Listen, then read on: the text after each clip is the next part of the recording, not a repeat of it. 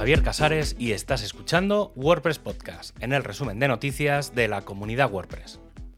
En este programa encontrarás la información del 4 al 10 de septiembre de 2023.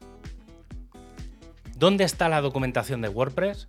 Sí, tenemos wordpress.org barra documentation o developer.wordpress.org, pero ¿y dónde está la documentación oficial en español, francés o italiano?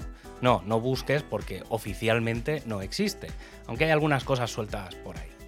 Así que un grupo de personas intrépidas se ha propuesto algo grande, traducir y mantener al día toda la documentación de WordPress. Se comenzaría por dos grandes documentos que afectan directamente a los usuarios finales, como son la documentación a usuario final y la documentación avanzada. Y el planteamiento inicial es hacerlo en las ocho lenguas más usadas por WordPress, que cubrirían más del 80% de los usuarios, esto es, alemán, inglés, español, francés, italiano, japonés, portugués y ruso. Y como es un proyecto que se quiere comenzar ya, se ha saltado por ahora las fases 3 y 4 de Gutenberg, que afectan directamente a la contribución y colaboración, además del multidioma, para dejar más libertad a la hora de traducir y hacerse en documentos estándar de GitHub que de forma automática se sincronizarían con WordPress. Sin duda también es un paso interesante para los equipos locales, por dos razones. La primera es que se tendrán que crear equipos específicos y diferentes a los actuales de Polyglots para las traducciones, que dependerán de documentación. La otra es muy interesante de cara a mejorar la cantidad y calidad de la documentación. Cualquiera, en cualquier idioma, podrá documentar. Por poner un ejemplo, imagina que el equipo de documentación decide que hay que hacer un manual sobre cómo se sube un plugin, paso a paso, porque tienes un zip en tu ordenador. Ahora mismo el equipo publica una notificación diciendo que se ha de hacer eso, pero en general solo los que saben inglés se deciden a redactarlo, porque es el idioma base de los contenidos. Con el nuevo planteamiento, cualquiera, en cualquier idioma, puede crear ese nuevo documento. Y las traducciones ya no son de inglés al resto de idiomas, sino que son multidireccionales, ya que se puede traducir entre cualquiera de los idiomas sin problema. Así que, si alguien no se ve capaz de escribir el documento en inglés, pero sí en español, lo podría hacer y publicar como idioma base.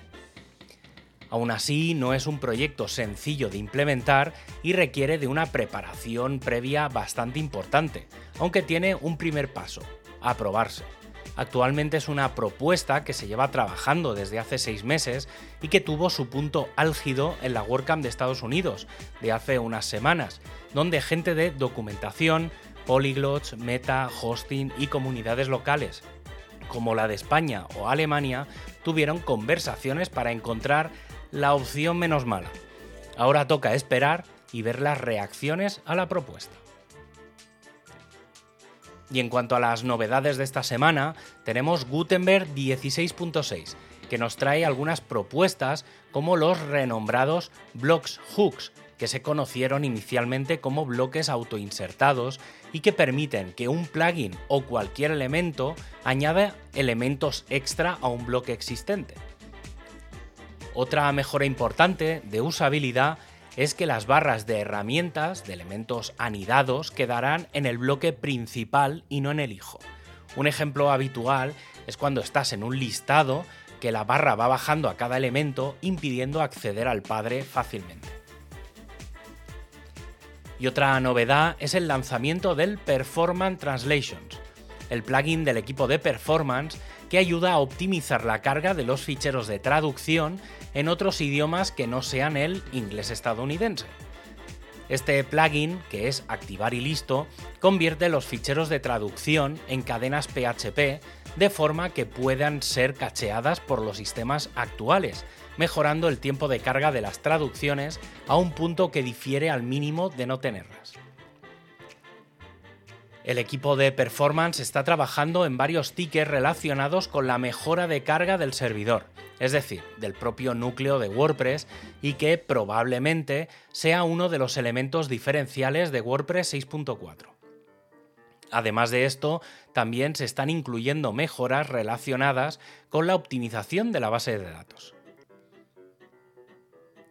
El equipo de Polyglots ha lanzado una mejora en GlotPress, el panel de traducción de WordPress, en el que la consulta de las cadenas traducidas en otros idiomas va a llevar prioridad.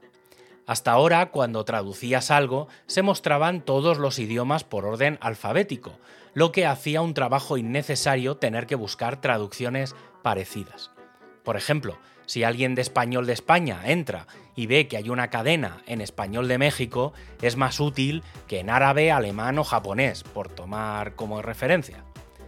Pero no solo eso, si por ejemplo traduces al catalán, ver las cadenas en balear, valencià, español, galego o francés seguramente son más interesantes. El equipo de comunidad ha actualizado algunos recursos de los handbooks como la información sobre cómo aplicar para formar parte del equipo, una nueva versión del proceso de orientación, la revisión de nuevos eventos y el triaje de tickets. También se han creado nuevas entradas sobre la orientación de grupos y su calendario. BuddyPress 12.0 Beta 2 ya está disponible para probar con la corrección de 8 errores, corrigiendo un problema importante en los menús de navegación del panel de administración. El próximo 30 de octubre está previsto el lanzamiento justo unos días antes de WordPress 6.4. Y para acabar, este podcast se distribuye con licencia EUPL. Tienes todos los enlaces para ampliar la información en wordpresspodcast.es. Un abrazo y hasta el próximo programa.